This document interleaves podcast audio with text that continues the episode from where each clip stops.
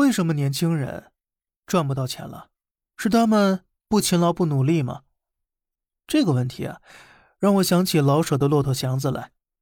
骆驼祥子年纪轻轻的拉车，想要攒够一百大洋，就可以买一辆属于自己的车了。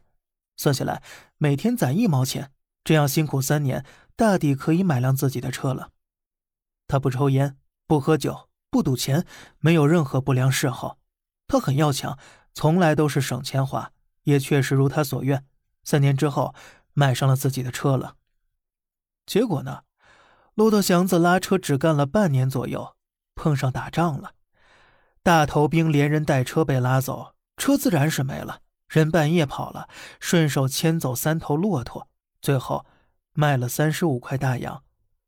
这也就是骆驼祥子外号的由来。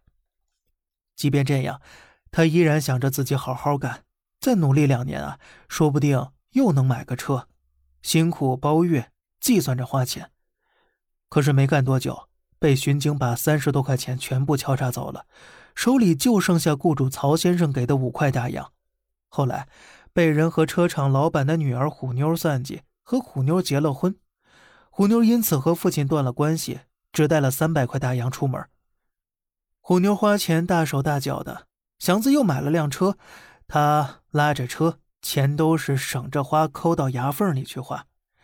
可是呢，虎妞还是把钱花干净了。然后孕期又吃太多太胖，结果难产死了。